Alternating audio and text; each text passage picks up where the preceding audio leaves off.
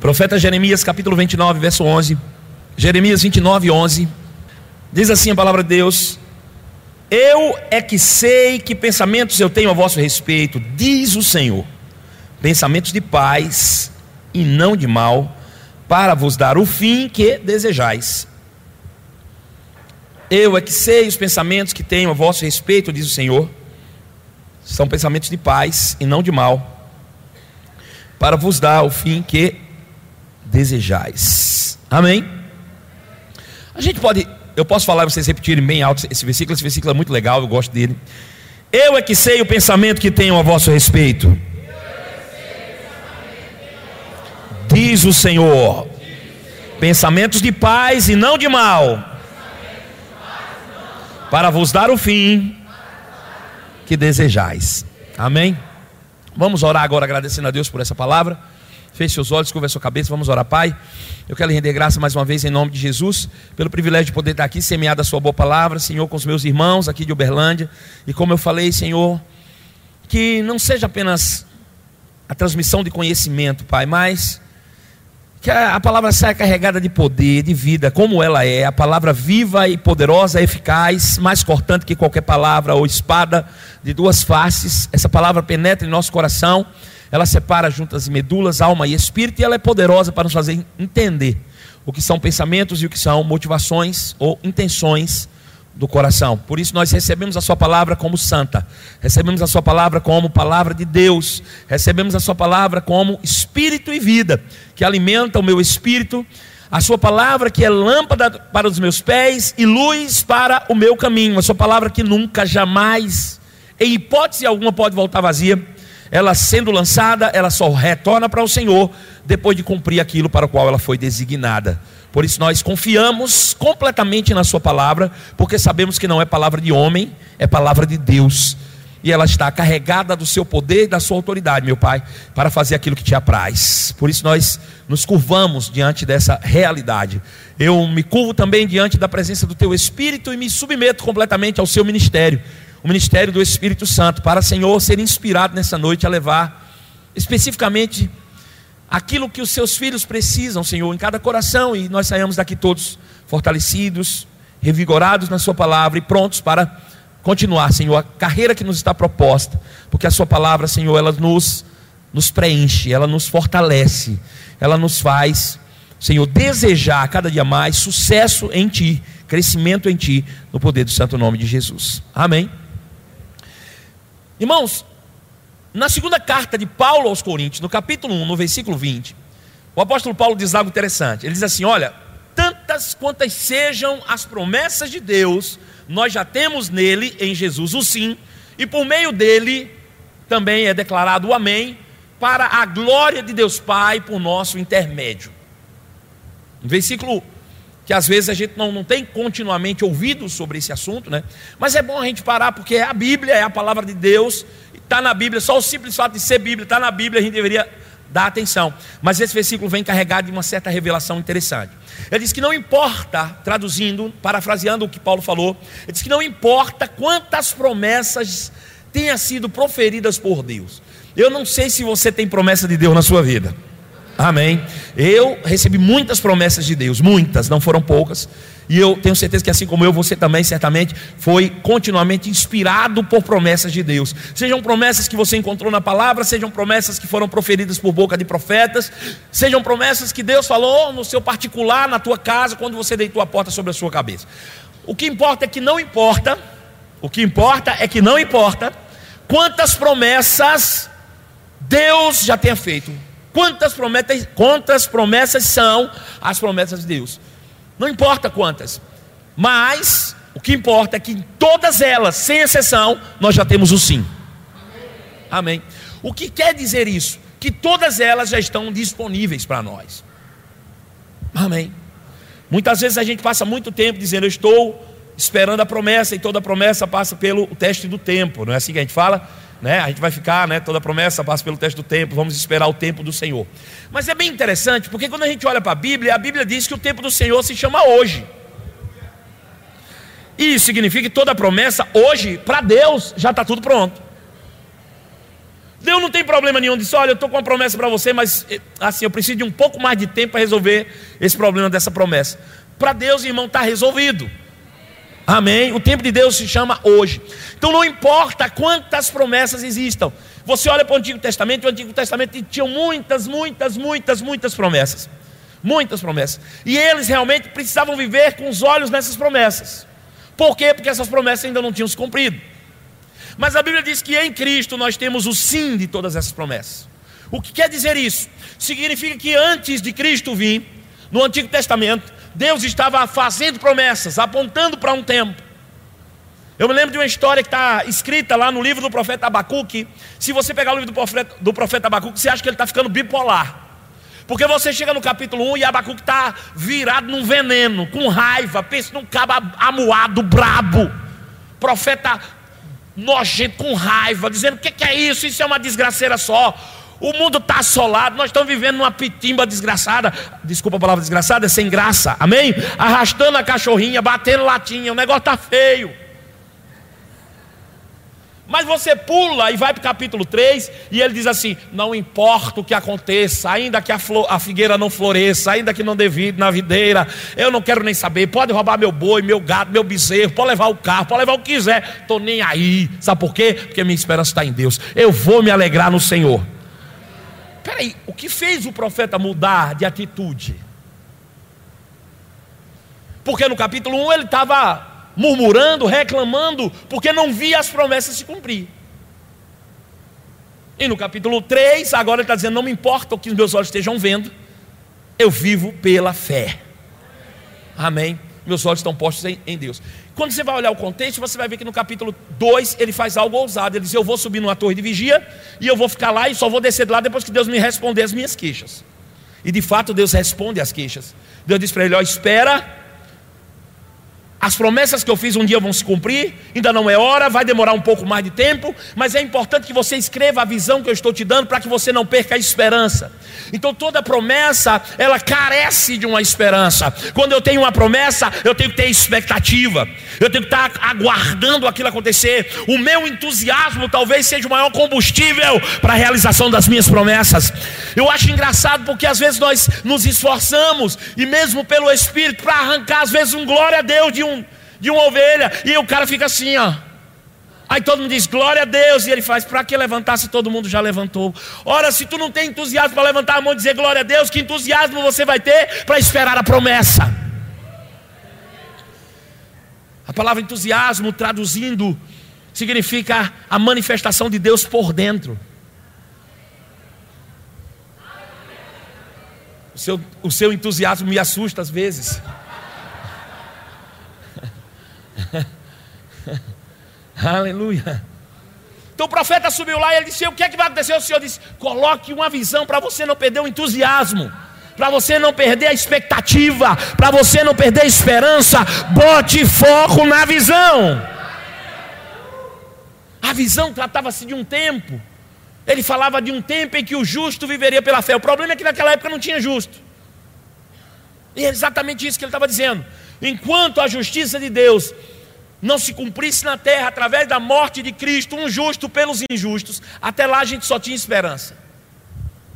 A gente só tinha promessa. Um dia eu vou ser sarado, um dia o Senhor sarará a minha terra. O próprio Jeremias diz: Ó, oh, buscar-me-ei, responder-te-ei quando me buscar de todo o teu coração, e eu sararei a tua terra. Era uma promessa: um dia eu vou fazer, Deus falando, um dia eu vou fazer, um dia eu vou fazer, um dia eu vou fazer. E deixa eu te dar uma boa notícia: um dia ele fez ao enviar seu filho para a cruz do Calvário, morrendo o justo pelos injustos, ele conquistou de uma única vez todas as promessas. A cruz de Cristo Jesus, o sacrifício fez, um, o sacrifício feito, um único e suficiente sacrifício, resolveu o problema eternamente. Eu não preciso fazer mais nada agora, tudo já foi resolvido na cruz. Então, todas as promessas que porventura eu posso ter em Deus, quando Jesus morre na cruz, ela se cumpre. E eu vou te dizer, curioso, porque para Deus não tem esse negócio de tempo. Eram promessas que tinham sido feitas antes de Jesus, foram promessas que foram feitas no tempo de Jesus, e foram promessas que foram feitas depois que Jesus morreu, mas todas elas já tiveram sim da parte de Deus quando Jesus morre na cruz. Basta você pensar que quando Jesus morreu na cruz para salvar a humanidade, você não era nascido. Mas quando você nasceu e morreu espiritualmente, você nasceu de novo através de uma, de uma promessa de alguém que já tinha morrido dois mil anos atrás. Isso mostra que Deus não vai cumprir as promessas. Ele já cumpriu em Cristo. É isso que Paulo está dizendo. Não importa quantas promessas, em todas elas você já tem o ok da parte de Deus. Deus deu um like para você. Em tempos modernos requer uma linguagem moderna. Amém? Deus está curtindo a sua vida a partir do que Jesus fez. Não, não, não se trata do que você faz, se trata do que Ele fez. As promessas de Deus para a tua vida não estão ligadas diretamente àquilo que você faz, está ligado àquilo que Jesus fez. E aquilo que ele fez tornou as, as promessas realidade para você. Então, quando ela se torna realidade, quem espera o que já tem, não espera. Então você troca a esperança pela fé. Ela deixa de ser promessa e passa agora a ser herança. Nós não temos mais promessas, nós temos heranças. Fomos feitos filhos, e porque somos filhos, somos herdeiros. Herdeiros de Deus, corredeiros com Cristo. Então, tudo aquilo que era promessa se torna herança na nossa vida. A, diferen a diferença entre uma coisa e outra é que promessa você espera ela se cumprir. Herança você toma posse. Você reivindica e toma posse pela lei. Amém. Daquilo que já se cumpriu. Aleluia. Diga, Deus é bom. Agora veja, ele diz: não importa quantas sejam as promessas de Deus, todas elas foram cumpridas na cruz do Calvário em Jesus Cristo. Só que ele não para por aí, ele diz: todas elas já têm o sim por meio de Cristo, mas que por ele também é o amém, para que a glória de Deus seja dada através de nós. Então tem uma coisa a mais aí, porque se fosse assim estava fácil, todo mundo já estava desfrutando. Agora, se tudo já foi cumprido em Cristo, por que, que a gente não desfruta? Porque tem a segunda parte da promessa. Sim, através de Jesus na cruz do Calvário nós alcançamos todas as promessas de Deus, mas é exatamente através dele que nós tomamos posse. E quando eu falo através dele, é através de Jesus a palavra. Ele disse: Aquele que permanece em mim e as minhas palavras permanecem nele, pode pedir o que quiser que lhe será concedido. Por quê? Porque já está liberado. Irmãos, eu não sei se você já parou para pensar nessa afirmativa de Jesus. Ele disse: Aquele que está em mim, permanece em mim, e as minhas palavras permanecem nele, pode pedir o que quiser, irmão, que eu vou conceder. Eu não sei se já parou para pensar que o que quiser pode ser qualquer coisa. Sim ou não? E é claro que quando eu falo esse versículo, tem alguns engraçadinhos que ficam assim, quer dizer que eu posso pedir o que quiser, né? Com a mente maquiavélica, maldosa. E eu sempre respondo a mesma coisa. Deixa eu te dizer, se na tua mente tu pensou alguma coisa errada, isso só mostra uma coisa: ou você não está em Cristo, ou a palavra dele não está em você. Então não funciona. O que ele está dizendo é que primeiro precisa estar em linha com aquilo que ele já determinou. Amém. No momento que eu estou em Cristo e a Sua palavra está em mim, então eu posso pedir o que quiser e todas as promessas já se tornaram herança na minha vida. Ou seja, tudo isso passa por princípios. Eu estar em Cristo é a garantia da promessa ser minha, mas andar nos princípios da palavra é a garantia de tomar posse e tornar essa, essa promessa real. Então existe dois posicionamentos, um posicionamento legal, ao qual Jesus conquistou na cruz do Calvário, e esse é direito de todos. Mas existe o posicionamento que é, a gente chama de uma, uma realidade que é vivida. Né? Um é legal e o outro posicional. Aleluia. Uma realidade legal, uma realidade vital. O que quer dizer, uma é a coisa que Jesus conquistou, outra é se você vai tomar posse do que ele conquistou. Existe, ou existiu da parte de Deus uma responsabilidade, tornar todas as promessas viáveis. Mas existe da nossa parte uma responsabilidade, fazer com que essas promessas viáveis se tornem realidade. A gente costuma dizer que a gente pega pela mão da fé e traz ela para cá. O que é pegar pela mão da fé? É praticar a palavra de Deus.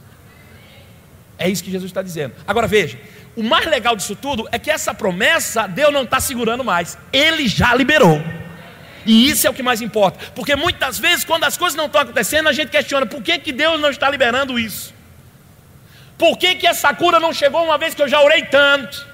Por que, que a resposta para mim o problema financeiro ainda não chegou? Deus, o que é que está faltando? O que foi que eu fiz dessa vez? E Deus diz: Ei, peraí, eu já liberei. Não é o que você fez, é o que você está deixando de fazer. E o que é que nós estamos deixando de fazer muitas vezes? Andar segundo os princípios da palavra de Deus. E aí, no, no, momento que eu alinho a minha vida com os princípios da palavra de Deus, essas coisas se tornam reais. E a melhor notícia é que Deus está mais interessado do que você, de que essa promessa se cumpre. Por quê? Porque a Bíblia diz que é por meio dessa promessa que as glórias são dadas a Deus.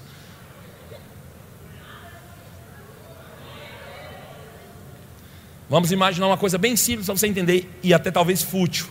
Diante da grandiosidade das promessas, isso é futilidade. Desculpa a expressão, mas é verdade. Vamos imaginar que a promessa seja eu tenho um carro. Então Deus vai lá e compra o carro e diz: o carro é seu, está aqui, tum. Agora cabe a minha parte. Qual é a minha parte? A parte legal. Eu não sei dirigir. Não tenho carteira, não estou legal para tomar posse do carro. O que, que, eu, que, é que eu tenho que fazer? Correr e andar segundo a legislação. Então eu aprumo a minha vida agora para receber o carro. Agora, quando eu pego o carro, todo mundo sabe que eu não tinha a menor condição de comprar um carro. Mas na hora que eu pego o carro, todo mundo vai dizer: só pode ter sido Deus. As glórias são dadas a Ele por nosso intermédio.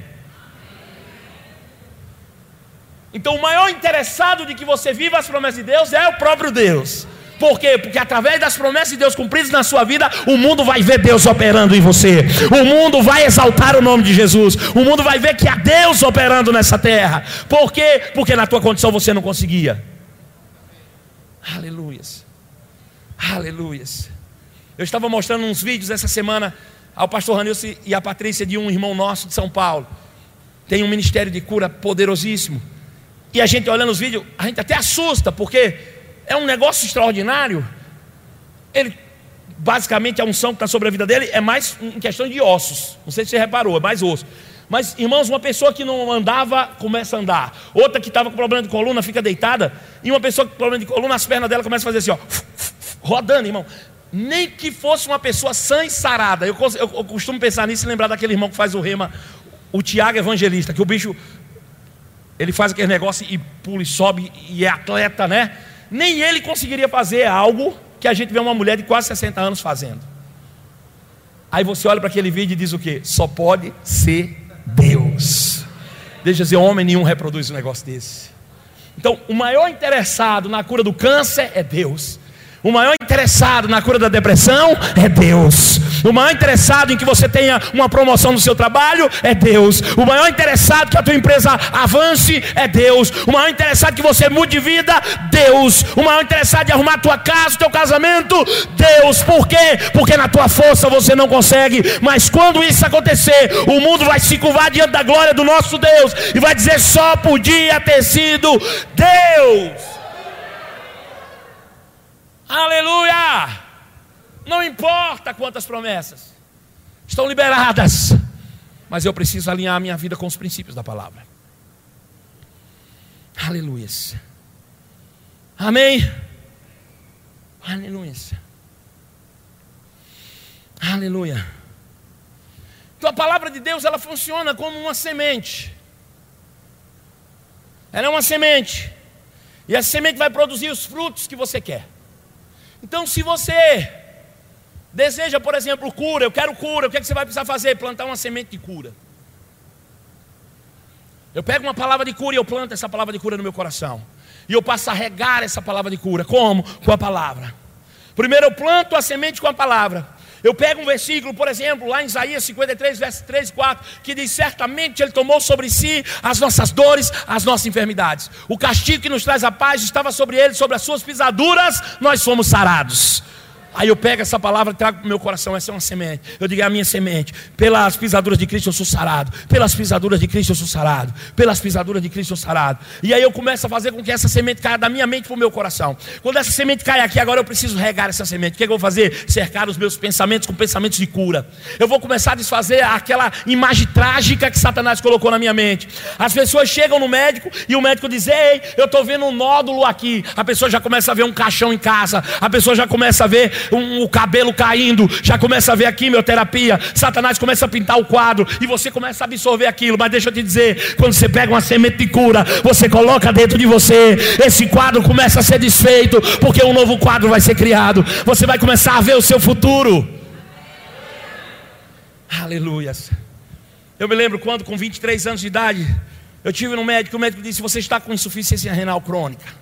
Você perdeu os dois rins. Você só tem seis meses de vida. talvez um pouco mais, talvez um pouco menos. E naquele momento Satanás sentou no meu ombro e começou a desenhar um, um quadro de morte na minha vida. Mas, queridos, mesmo sem conhecer a palavra naquela época, eu levantei por dentro e eu me lembro de um grito. Eu falei assim: Eu não vou morrer. Era tudo que Deus precisava pegar. Ele pegou aquela palavra e disse: Era o que eu precisava pegar. Você se fortalece nisso. E eu comecei a procurar olhar para o meu futuro e me ver de cabelos brancos. Eu comecei a olhar para o meu futuro. Eu não era casado. Naquela época, nem namorada eu tinha direito. Eu vivia uma vida meia, meia, meia esculhambada mesmo. Mas eu comecei a olhar para o meu futuro e comecei a tentar imaginar o meu futuro. Eu já com os cabelos brancos. Eu comecei a tentar imaginar o futuro com meus filhos. Eu comecei a imaginar o meu futuro com a minha casa. O que, é que eu estava fazendo? Regando a minha semente de fé. Criando um quadro novo na minha mente. Criando uma imagem da qual poderia se tornar real. Eu estava botando diante dos meus olhos a visão para não perder a esperança. Botando uma visão diante dos meus olhos para não perder a expectativa. Para não perder o entusiasmo. É incrível quando as pessoas não estão sentindo nada e vão nos médicos e recebem os diagnósticos. Como eles ficam tão transtornados que passam a ter sintomas de imediato.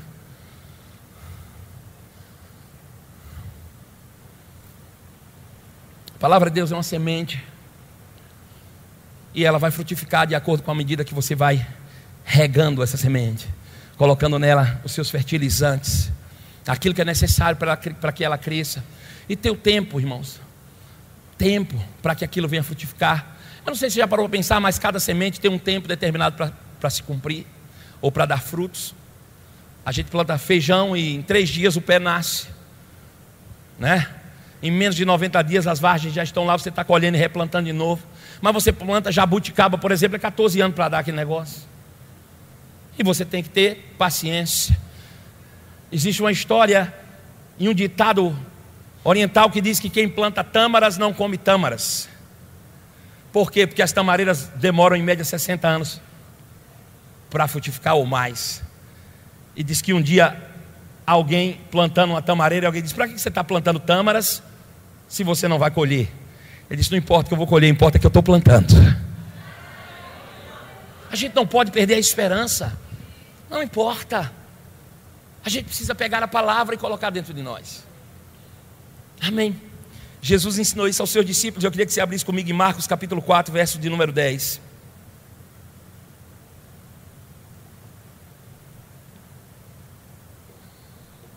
Evangelho de Marcos 4, 10.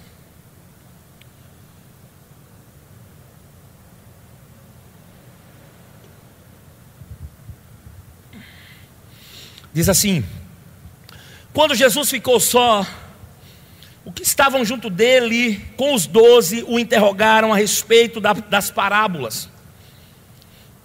Ele lhes respondeu: A vós outros é dado conhecer o mistério do reino de Deus, mas aos de fora tudo que se ensina é por meio de parábolas, para que vendo vejam, não percebam, ouvindo ouçam, não entendam, para que não venham a converter-se e haja então perdão para eles.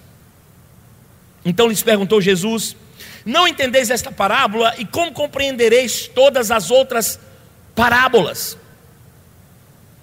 Então, Jesus estava contando parábolas e a última parábola que ele contou foi uma parábola interessante. Tem tudo a ver com isso que nós estamos falando agora. Jesus disse: Olha, deixa eu contar uma parábola para vocês. O que é uma parábola? É uma historinha. É uma história que vai fixar na tua mente mais do que o texto da Bíblia, talvez. É por isso que eu gosto de contar história quando eu estou pregando. Porque talvez você não vá se lembrar do que está escrito no versículo mas você vai se lembrar da história, você vai se lembrar da parábola. Amém? Então Jesus contando uma parábola, ele disse: Deixa eu contar uma parábola para vocês. Um homem saiu a semear, e ao semear as suas sementes, parte das sementes caíram à beira do caminho. Mas porque caíram à beira do caminho, os passarinhos se assentaram, comeram aquelas sementes. Outra parte das sementes caíram num terreno pedregoso, era uma laje, era pedra por baixo, a capa de terra era pequena, e porque era pequena, a terra era fofa, então nasceu rapidinho aquela semente. Mas da mesma forma que nasceu, veio o sol, bateu, queimou, porque ela não tinha raízes em si mesmas. A raiz é responsável por tirar os nutrientes da terra, a água, mas tinha pedra embaixo, ela não conseguia. Era duro embaixo, não conseguia um coração duro ou um, terreno duro. Ela não conseguia extrair aquela, aqueles nutrientes. Então aquelas, aquela, aquela planta, né, aquela cultura se perdeu, morreu também. Ele disse: outra parte das sementes caíram no terreno entre espinhos, E aí cresceu, mas quando cresceu, junto com a, com a semente, cresceram também ervas daninhas.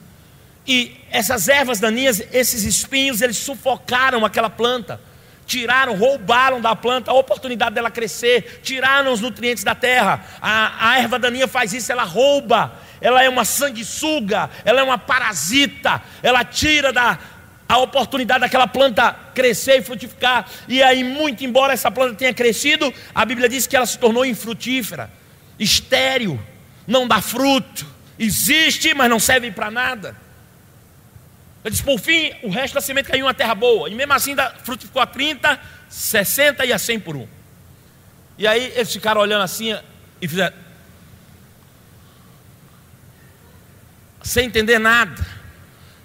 E aí quando chegaram a sós, eles chegaram a Jesus.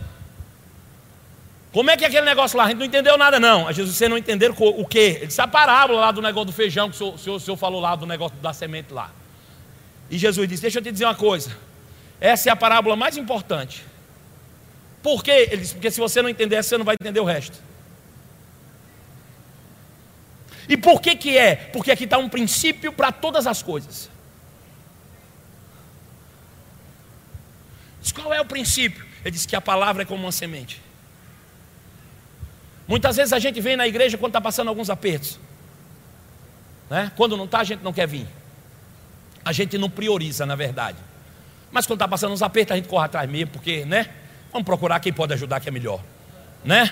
E a gente chega na igreja e a gente fica pensando, tomara que termine logo o culto para o pastor orar por mim. Vou contar minha história triste, o pastor vai chorar junto comigo. A lágrima do pastor talvez venha com aquela unção todinha e ele esfrega nas mãos, bota a mão na minha cabeça e eu vou sair daqui zerado. Deixa eu te dizer uma coisa: não tem a mão do pregador mais ungido, sem a palavra, que resolva o teu problema. Alô?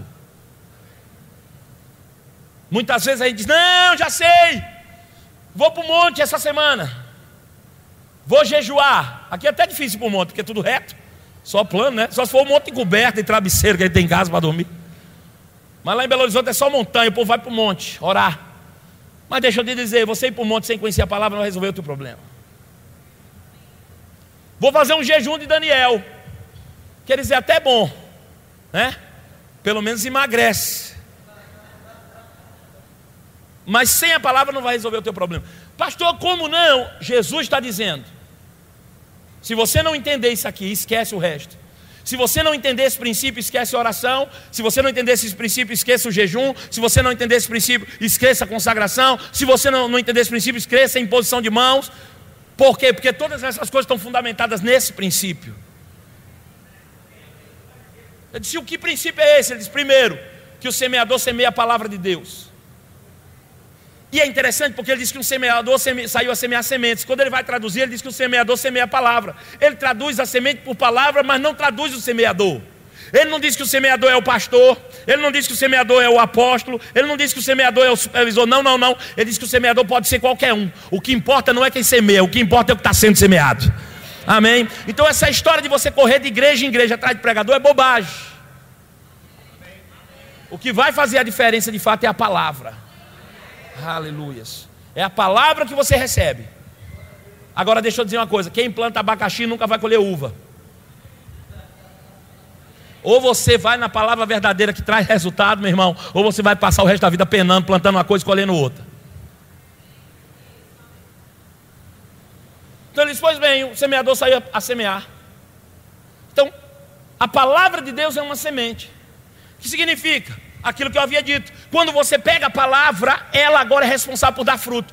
Que fruto é esse? Tudo que você precisa na sua vida, qualquer coisa que você quiser que esteja em linha com a palavra de Deus. Quando você pega uma palavra de Deus e rega essa palavra, ela vai dar fruto. Não tem condição, querido, de você ajoelhar na terra, ficar orando, pode orar o ano todo de joelho em cima do garoto de milho, dizendo: vai nascer aqui um pé de jaca, se você não plantar jaca. Não adianta você orar, nem no monte, nem em casa, se você não plantou sementes. Agora, quer uma novidade? Pega a sua Bíblia assim e olhe para ela.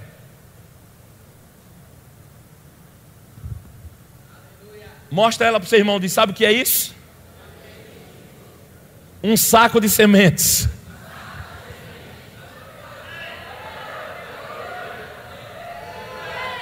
Aleluia. Um saco de sementes. Está nas suas mãos. O que é que nós estamos fazendo aqui todo domingo, toda quinta? Lançando sementes. Jesus se refere a um tipo de plantação diferente da plantação que nós temos hoje. Hoje tudo é tecnologia. Mas naquela época, como é que se plantava? Por arremesso. Você tinha um espaço como esse espaço dessa, dessa igreja, e você daqui começava a, a jogar as sementes. Jogava semente. E ele disse que parte da semente caía em um lugar, parte em outro, parte em outro. E a depender de onde caía, o lugar onde caía determinava o resultado que ela ia ter. E o que é que isso mostra? Que nós nos esforçamos aqui e jogamos sementes, mas nem todo mundo pega. Algumas pessoas estão, mas não estão. E ele vai mostrar onde é que se identifica cada um. Eu costumo chamar esse texto de termômetro. Por que termômetro? Eu tenho filho em casa, e eu acho que todo mundo tem filho, deve fazer isso também. Quando a gente chega em casa, o menino está meio amuadinho, tristinho, né? Acanhado. Qual é a primeira coisa que a gente faz com o menino? Pega um termômetro e pá, bota termômetro, não é não? Eu pergunto para você, termômetro resolve o problema? Nenhum termômetro cura o menino. Mas ele vai te dar dados para você tomar medidas. Então pregar isso para você hoje não vai resolver o teu problema, mas vai te dar dados para você tomar medidas. Agora o que você vai fazer com esses dados? Não sei. Eu vou te dar dados. A Bíblia diz que parte da semente caiu no terreno à beira do caminho. Ele diz: Sabe o que é que é? Vamos ler lá, por favor, abre comigo, por favor. Versículo 14. 15. São estes da beira do caminho, onde a palavra é semeada, e enquanto ouvem, logo há, logo vem Satanás e tira a palavra semeada neles. Ou seja, tem, é possível eu estar aqui falando para você, e no momento que eu estou falando, você está pensando em outra coisa. E você acha que o pensamento é seu e Satanás está soprando no seu ouvido. É, quero ver como é que eu vou fazer amanhã. Rapaz, será que eu deixei a casa aberta? Misericórdia, se chover. Rapaz, será que eu apaguei o fogo? Misericórdia, meu Deus do céu. E a chave do carro onde é que está? Ah, Jesus, quando eu sair daqui, será que aquele lugar vai estar aberto para a gente comer? É isso que ele está dizendo, que enquanto a palavra está sendo pregada, tem gente pensando em outra coisa. E você está desperdiçando sementes. Sementes que foram semeadas e poderiam frutificar, já não vão frutificar mais. Irmãos, é triste. Por quê? Porque uma palavra que foi dada e você não pegou, já era, ela nunca mais volta atrás. A semente foi perdida para você. Graças a Deus que outros pegaram. Amém. Aí disse outros, logo adiante. Semelhantemente, são semeados entre um terreno rochoso, os quais, ouvindo a palavra, logo recebem com alegria. Mas eles não têm raiz em si mesmos, sendo antes de pouca duração. Em lhe chegando a angústia ou a perseguição por causa da palavra, logo se escandalizam, se agitam, perde a palavra, esquece da palavra. Recebe aqui, é isso mesmo, uh, glória a Deus, aleluia, dá até glória. Saiu dali, o irmão pisou no pé. Quando pisou no pé, disse infeliz. Ele não diz mais, pensa. E já começa a pensar assim: só pisou no meu pé porque não gosta de mim. Eu lembro que ontem passou por mim e não, não me cumprimentou. Ou então pega o carro, quando sai com o carro, alguém fecha. Ele... Filho da bênção. Porque ele lembrou que tem que frutificar no Espírito. Mas deixa eu te dizer, isso não é fruto do Espírito. Porque ainda que você tenha dito filho da bênção, no coração você já pensou em outra coisa?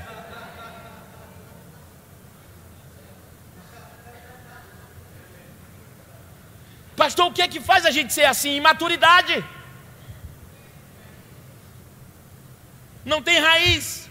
Uma árvore que tem raiz é uma árvore madura, uma árvore que está há muito tempo arraigado. E o que é que faz a gente não amadurecer? Muitas vezes esse vai e vem, a, a falta de constância não está constante, não permanecer firme. Aleluia. Eu gosto de dizer que a gente vai, recebe uma palavra, você sai daqui dizendo é hoje, agora eu entendi tudo. Rapaz, sai da frente, Satanás! É hoje. Acabou. Acabou. Aí chega em casa, quando é amanhã vai trabalhar todo animado. Quando chega de tarde, vai na caixa do correio e tem uma carta pequena. Eu não sei, você sabe qual é a diferença de uma carta pequena para uma carta grande? Normalmente as cartas grandes a gente pega no meio, ela tem um negócio durinho, a gente, cartão? Mas rapaz, tô até com o nome sujo, está me mandando cartão. Mas a carta pequena, quando vem, tem três siglas. S P E aí a gente se desespera. Eu sabia que não era assim. Esse povo da fé funciona. Deixa eu te dizer, você plantou? Plantei. Eu digo, porque você não deixou nascer, foi lá e arrancou a semente.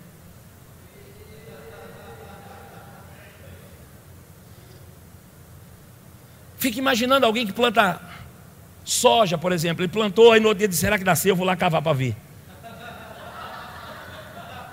É isso que as pessoas estão fazendo. Perdem a paciência de esperar a palavra frutificar. A mulher casa, ela vive uma vida conjugal normal, daí a pouco ela começa a sentir o seu corpo um pouco diferente, alguns inchaços, dores, pareciam normais, agora não são tão normais. Aí as suas regras começam a atrasar e ela começa a dizer: Ai meu Deus, será que eu estou grávida? Provavelmente estou grávida. Graças a Deus, né? Porque é casada. Aleluia. Aí vai lá na farmácia, compra um teste, faz positivo. Diz: Ah, mas não vou falar, vai que dá errado. Né? Vou, vou fazer o, o exame. Aí faz um exame positivo. Aí, uau! Uhul, estou grávida. Aí vai, conta para o marido, se alegram. Eu pergunto: no outro dia o marido vai espremer sua barriga para o menino sair? Não, tem que ter paciência, meu filho. É nove meses.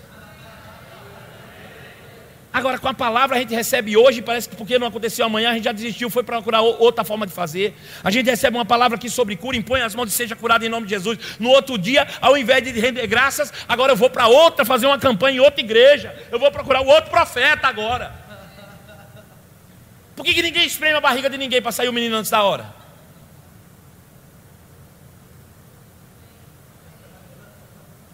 É uma semente que tem um tempo determinado. São nove meses, nem mais nem menos. A gente tem que aprender que a palavra de Deus tem tempo, às vezes, para ter que fazer efeito. Tem coisa que nasce no outro dia, tem coisa que não. E o que, é que eu preciso fazer? Ficar firme. A Bíblia diz que eu planto e descanso. O importante é que essa semente não falha. Aleluia. Ele diz: outras pessoas são aquelas comparadas a sementes que caíram entre espinhos. Versículo 18: Os outros semeados entre os espinhos são os que ouvem a palavra, mas o cuidado do mundo, a fascinação das riquezas e as demais ambições, concorrendo, sufocam a palavra e tornam a palavra infrutífera. Vamos entender isso aqui. Eu era criança, morava lá no interior da Bahia, na minha linda cidade de Jacobina. Você pode repetir comigo? Não, não escolhama não, fala direito. Vamos lá, Jacobina, vamos lá. Meu Deus, estou até emocionado. Eu era criança lá em Jacobina, meu pai saía para plantar feijão e milho. Duas vezes por ano, nós íamos lá, eu era criança. Plantávamos o milho, plantávamos o feijão. A chuva vinha, o feijão começava a nascer. Quando chovia de novo, meu pai dizia: a gente, a gente precisa ir para a roça limpar a roça. Eu digo, para quê? Para o mato não tomar conta da roça. Tem que limpar a roça. Quem já foi da roça sabe o que, que, que eu estou falando. Aí a gente vai limpar a roça. Aí a gente chega lá, tem o pé de milho e o pé de feijão. E a gente tem que tirar o mato que nasceu ali pertinho, o matinho. A gente vai com a, com a enxada tirando do lado, sem quebrar o milho, sem quebrar o feijão, e trazendo terra para perto, para poder fortalecer aquela planta, para ela crescer saudável. E a gente ia lá, limpava daqui, limpava dali, limpava daqui, limpava dali, vamos lá, limpa, limpa, limpa, limpa. Chegava num certo momento, Deus dizia: Para! Deus não, meu pai. Vai dizer, pode parar. Eu disse, o que foi? Ele disse, daqui em diante não precisa mais não. Disse, por quê? Ele disse, porque o mato aqui já tomou conta da roça, sufocou. Disse, como assim? Ele disse, não nasce mais não. Eu disse, mas o pé de milho não está aí? Ele disse, tá, mas não vai dar milho não. Mas por que, que não dá milho? Ele disse, porque sufocou, o mato comeu a roça. Uma coisa interessante. Agora veja coisa interessante, porque o, o, o pé de milho estava lá. O pé de feijão estava lá, mas não dava fruto mais. Por quê? Porque as ervas daninhas que cresceram junto roubaram daquela terra os nutrientes que faria com que aquela semente frutificasse. Aí a Bíblia diz: sabe o que é isso?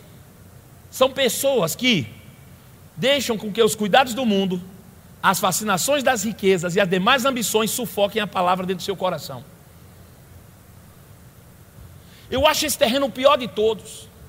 Por que o pior de todos? Porque no primeiro a Bíblia diz que o passarinho comeu a semente. Se tu não tem semente, é melhor ir atrás de outra. Amém? No segundo terreno diz que o sol veio e matou a planta. Se não tem planta, planta de novo. Agora o terceiro não, a Bíblia diz que ele permanece lá, mas não dá fruto. Às vezes as pessoas chegam no gabinete com seus problemas e contam suas histórias, histórias de família, histórias pessoais, histórias de, de, de fracassos, às vezes no trabalho, né? na vida pessoal. E depois que eles contam tudo, eu disse: tem jeito, rapaz, calma. Para a palavra tem jeito, porque a palavra é uma semente poderosa. E eu digo para eles: faz o seguinte, faça um rema. E ele disse: se eu fizer o rema, resolve? Eu disse: resolve. Porque é o rema? Não, porque lá você vai receber sementes sementes poderosas e vão regar essas sementes, e as sementes vão dar fruto. Você vai permanecer dois anos regando sementes, regando sementes e fazendo colheita, regando semente, fazendo colheita. Mas a maior tristeza da vida é quando eles me contam tudo, eu digo, faça o rema, eles dizem, já fiz. Pastor, é possível fazer o rema e não ter sua vida transformada? Completamente possível. Infelizmente. Por quê? Porque os cuidados do mundo, a fascinação das riquezas e as demais ambições concorrem com a palavra dentro do coração e tornam a palavra infrutífera. Agora veja qual é o problema. O problema é que quando chega a doença, você sabe todos os versículos sobre cura. Você olha para dentro de você e diz: Eu sei onde está escrito. Está escrito. Lá em Isaías 53 está escrito. Lá em Pedro 2,24 está escrito. Lá em Mateus está escrito que Jesus tomou sobre si as minhas dores e enfermidades. Você sabe que está escrito, mas não funciona. Você sabe que está escrito que aquele que planta colhe, mas não funciona. Por que não funciona? Porque algumas coisas estão roubando os nutrientes do teu coração em relação à palavra. Você está botando mais confiança em algumas coisas do que na palavra de Deus. E o que é isso? Ele disse: os cuidados do mundo. O que é cuidar do mundo? Preocupações. Como é que vai ser amanhã?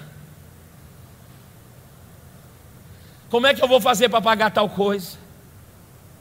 Como é que eu vou fazer para criar minha família? Preocupações, preocupações, preocupações sufocam a palavra de Deus.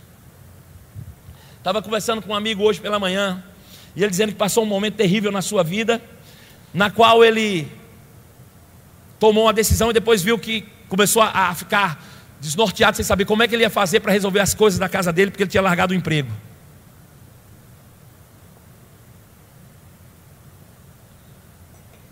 E eu falei com ele: Eu vou te dar uma cena e ver se se encaixa com o que você viveu. Ele disse: Tá bom. Eu disse: Você já se viu na situação de você estar tá na mesa, com um prato cheio, pesando 100 quilos, comendo e chorando, dizendo: Ah, estou passando fome. Ah. Ele disse: Como é que você descreveu isso? Eu digo, porque é exatamente assim que a gente vive. A gente não está acostumado a crer em Deus para nos suprir hoje. Se a gente não tiver o que comer amanhã, a gente já está chorando antecipadamente. Como é o nome disso? Preocupação. É preocupação. Eu não sei se você já parou para reparar, mas mais de 90% das coisas que te deixam preocupados não acontecem de verdade. A maioria nem sequer existem. E essas coisas roubam a palavra de Deus de nós.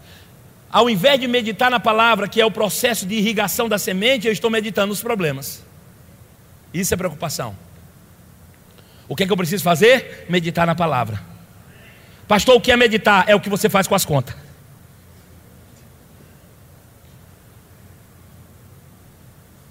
Irmãos, essa questão da preocupação é tão séria. Que Jesus em Mateus capítulo 6, ele diz assim: ninguém pode servir a dois senhores. Porque se você inventar de querer servir a dois senhores, dividir a sua atenção com dois senhores, com dois deuses, você vai amar um e aborrecer o outro. Você não vai conseguir amar os dois. Você vai servir um e odiar, você vai amar um e odiar o outro, você vai servir um e aborrecer o outro. Portanto, você não pode servir a Deus e ao dinheiro. Esquece, isso é impossível. É impossível você vir para aqui, levantar a mão, ficar igual uma minhoca na brasa, pulando, ô oh, glória, ô oh, glória, ô oh, glória, e no outro dia ficar preocupado com as contas para pagar. Ou você está mentindo com uma coisa ou você está mentindo com a outra. É isso que Jesus está dizendo. Agora veja, é nesse mesmo contexto que ele diz: portanto, não andeis ansiosos com o que há de comer, com o que há de vestir. Ele diz: você não pode servir a dois senhores, tá bom? Porque senão você vai amar um ou odiar outro. Por isso não andeis ansiosos, porque a ansiedade é um atestado de que o dinheiro é o seu Deus. Preocupação e ansiedade é a prova de que você não confia em Deus. E é por isso que ela rouba os nutrientes da palavra. Tornando ela infrutífera. Outra coisa que torna a palavra infrutífera, ele diz, é fascinação das riquezas. É quando você tem bens, talvez dinheiro no banco, e acha que o fato de ter bens e dinheiro no banco, agora você pode estar tranquilo. É quando você coloca seu, seu coração e a sua confiança muito mais no que tem do que no Deus que você serve. Ele diz: por que, que não se pode fazer isso? Ele diz: porque as riquezas do mundo são instáveis. Eu converso sempre com o Gustavo, que trabalha na área de investimentos. E é bom, né? Se você tem dinheiro sobrando, faça investimentos. Investimento é para quem tem dinheiro sobrando. Você não vai deixar de comer para botar na poupança, amém? Amém mim? Amém. Então, se você tiver dinheiro sobrando, bota na poupança. Mas a gente conversando, ele disse, pastor, sempre tem risco. A gente pode minimizar ao máximo. Mas minimizar não significa tirar o risco. Tudo que é riqueza terrena é instável. A Bíblia diz: existem traças que comem, existem ferrugem que corrói, e existem ladrões que roubam. Quem disse isso? Jesus. Então não ponha seu, sua confiança na estabilidade aqui. Tem dinheiro, bota no banco, está sobrando, beleza. Faça multiplicar, faça render, porque isso é bíblico. Mas não bote a sua confiança nisso. A sua confiança tem que estar em Deus. Deixa eu te dizer, eu convivo com pessoas ricas, muito ricas. E eu conheço gente que é tão pobre, tão pobre que tudo que tem é dinheiro. Isso rouba o nutriente da palavra. E por fim, ele diz: as demais ambições. O que são as demais ambições? É o descontentamento com aquilo que se tem. A gente não se alegra com o que tem, a gente se entristece com o que não tem. A falta de gratidão nos leva a isso. Ao invés de se alegrar com o que tem, a gente se entristece porque não tem algo. Essas coisas roubam da palavra os nutrientes.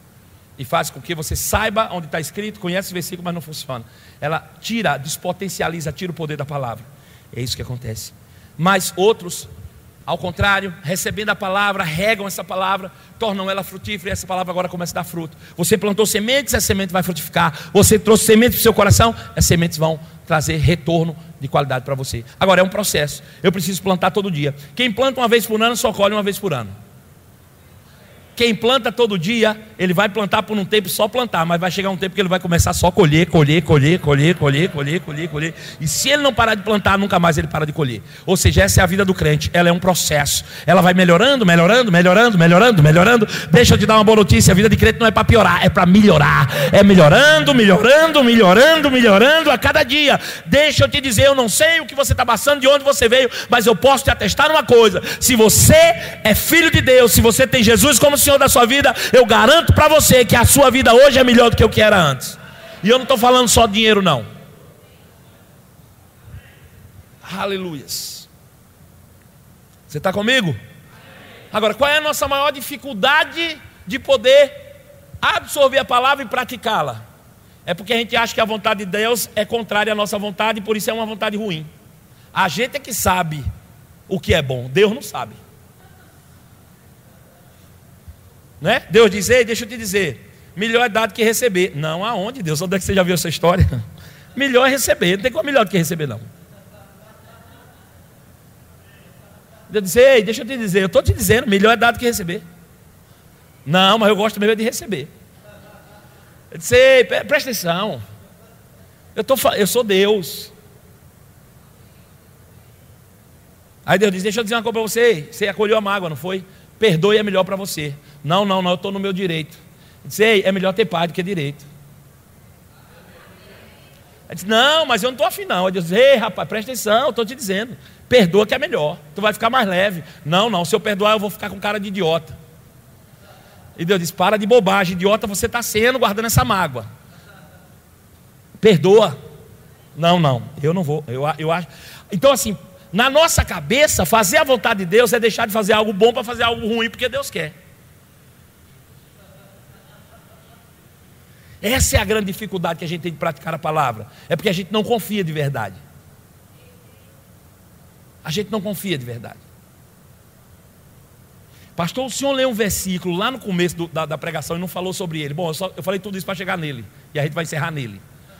Deus diz assim: preste atenção, deixa de ser bobo. Eu é que sei os pensamentos que eu tenho a teu respeito.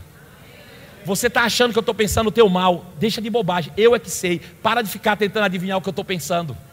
Eu é que sei os pensamentos que eu tenho a teu respeito. E deixa eu te dizer: os pensamentos que eu tenho a teu respeito são pensamentos de paz são pensamentos de paz e não de mal. Ei, o que eu estou pensando a teu respeito é para dar a você o fim que você deseja. Deixa eu te dizer uma coisa. Eu acho que a gente lê esse versículo errado. Ele diz: Eu é que sei os pensamentos que tenho a teu respeito, são pensamentos de paz, não de mal, para dar a você o fim que você deseja. Aí a gente entende assim: olha, os pensamentos que eu tenho para você é pensamento, pode ser parecer mal, mas é legal. É para dar a você o fim que eu estou querendo para você. Ei, o fim não é Deus que determina, não, é você. O que, é que Deus está dizendo? Ele diz: todas as promessas já foram liberadas na tua vida. Comece a fazer planos. Comece a ter sonhos. Deixa eu te dizer, é lícito sonhar. Deseje mesmo, mas deseje coisa boa. Deseje coisas grandes. Deseje sonhos que sejam ousados em Deus. Porque Deus disse: Eu sei os pensamentos que eu tenho a teu respeito. Pensamento de paz, pensamento de não de mal, para te dar o fim que você deseja. Agora, se eu não desejei nada, Deus não tem como fazer nada. Deseja. Ele disse: Eu sei os pensamentos de Deus a, a teu respeito, os pensamentos que eu tenho a teu respeito. Não fica tentando adivinhar o que Deus está pensando a meu respeito. Deus sabe o que Ele está pensando a seu respeito. E Ele diz: O que eu penso a seu respeito é coisa boa, para dar a você o fim que você quer. Fez o plano, eu quero, eu quero fazer o plano acontecer. Agora, precisa conhecer os meus pensamentos. Pastor, Deus não mesmo. Como é que eu vou conhecer os pensamentos de Deus? Pelo Espírito. Os pensamentos de Deus estão expressos na palavra. O que, é que eu preciso fazer? Seguir os pensamentos de Deus.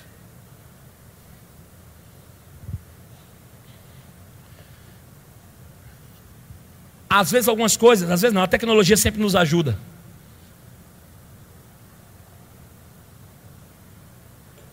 O mau uso delas é que nos atrapalham. Mas as tecnologias sempre nos ajudam. E durante um tempo, muito tempo, a gente pegava um carro para ir para um determinado lugar e a gente pegava o endereço. Onde é que fulano mora? Ah, mora na, na rua Charqueada, lá no bairro Granada, Berlândia, Minas Gerais. Aí a gente vinha de Belo Horizonte para ir para a rua Charqueada, lá no bairro Granada, aqui em Uberlândia. E como é que a gente fazia para chegar lá? Perguntava. A gente tinha um, um, catálogo de lista amarela que vinha com uns mapinhas, não sei se você lembra disso, se, se você. Eu, eu acho que eu estou velho, né?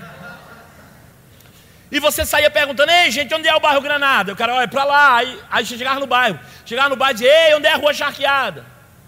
Isso se você já tivesse chegado em Belo Horizonte, né? Ou em, em Uberlândia.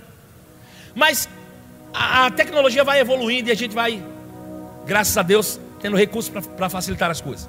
Então se criaram algo chamado GPS. E os GPS, eles traçavam uma rota pré-definida para levar para você aonde você queria ir. Então, se você estava em Belo Horizonte e dizia, eu quero ir para Uberlândia, na, no bairro Granada, na rua Charqueada. Então você declarava lá qual era o seu destino, onde é que você queria chegar, e ele dizia, a rota já está pré-estabelecida, vá por esse caminho. E você ia. E a gente chegava lá. Só tinha um problema nisso. Essa rota, ela foi pré-definida numa certa antecedência. E você só podia seguir daquela forma. Então podia acontecer um acidente no meio do caminho, por exemplo. Ou uma rua qualquer lá perto do bairro, acontecia um problema e a rua era fechada. Mas você não sabia, muito menos o GPS. Então você ia, chegava naquela rua, você parava e ficava lá, estacionado, porque felizmente a rota que foi traçada agora está impedida. Você não tem como prosseguir. Mas as coisas foram evoluindo. Então se criaram os aplicativos que agora são GPS e ao mesmo tempo são redes sociais. E qual é a diferença disso?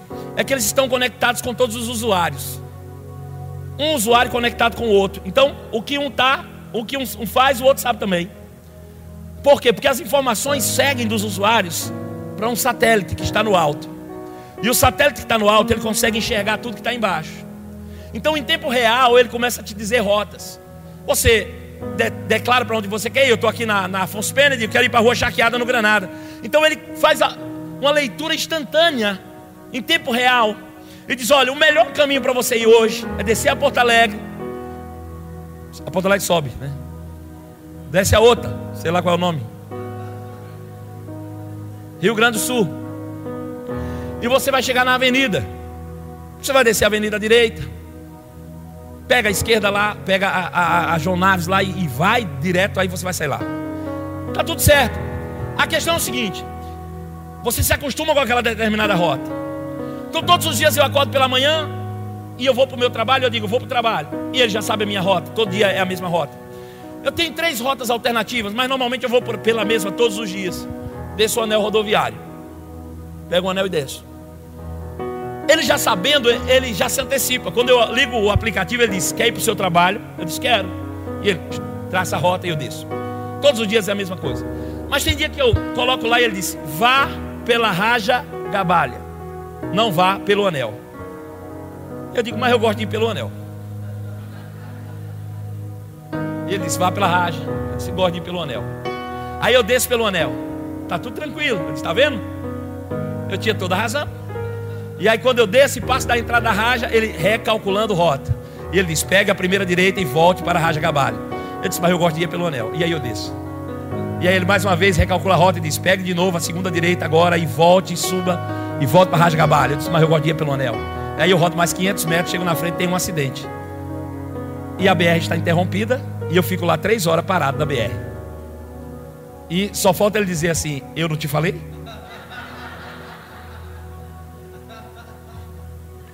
Agora veja que coisa interessante. Eu baixo um aplicativo que me ajuda. Agora, quem declara onde quer chegar não é o aplicativo. Sou eu. Eu digo aonde eu quero chegar. Eu defino o meu destino. Eu defino a minha rota, aonde eu quero chegar. E ele me dá uma rota melhor, ou mais rápida, ou mais econômica. E eu, de, e eu vou. Agora, ele manda eu ir para um outro lugar e eu digo: Não, eu não quero, eu vou por aqui. Eu te pergunto: se eu não estou afim de obedecer, para que, eu baixei o aplicativo? Eu falo comigo mesmo: vai ser burro assim lá adiante. Como é que você baixou um negócio e você não segue o que o negócio está mandando, cabeção? Pastor, o que isso tem a ver? É exatamente o que esse texto está dizendo. O Senhor que está de cima, Ele vê todas as coisas. Os usuários estão embaixo conectados pelo mesmo Espírito todos ao mesmo tempo fazendo tudo e as informações chegando do alto. Aí Deus diz: defina onde você quer chegar, que eu vou traçar o melhor caminho. É tudo que eu preciso fazer. O GPS vai dizendo, vira à direita. O Espírito Santo vai falando, vá para a direita. Eu digo, vira. Ele vai para a esquerda, ele vira. Ele diz, eu que sei os pensamentos que eu tenho a teu respeito. Eu tracei a melhor rota para você. Os, teus, os pensamentos que eu tenho a teu respeito é pensamento de paz.